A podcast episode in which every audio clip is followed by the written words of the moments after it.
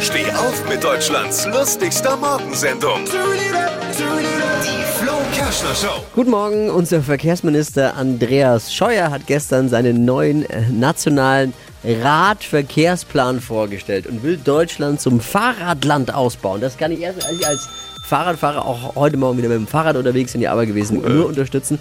Dafür will er jetzt den Ausbau des Wegenetzes mit 1,5 Milliarden Euro fördern. Ui. Äh, Das Geld will er dann bestimmt über eine Ausländer-Fahrradmaut wieder reinholen, oder? Wie war die Idee nochmal? Deutschland zum Fahrradland ausbauen, die Idee ist wirklich gar nicht so schlecht. Die kann Andi Scheuer auf gar keinen Fall selber gehabt haben.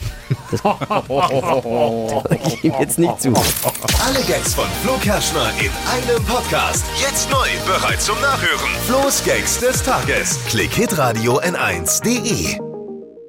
Die heutige Episode wurde präsentiert von Obst Kraus. Ihr wünscht euch leckeres, frisches Obst an eurem Arbeitsplatz? Obst Kraus liefert in Nürnberg, Fürth und Erlangen. Obst-Kraus.de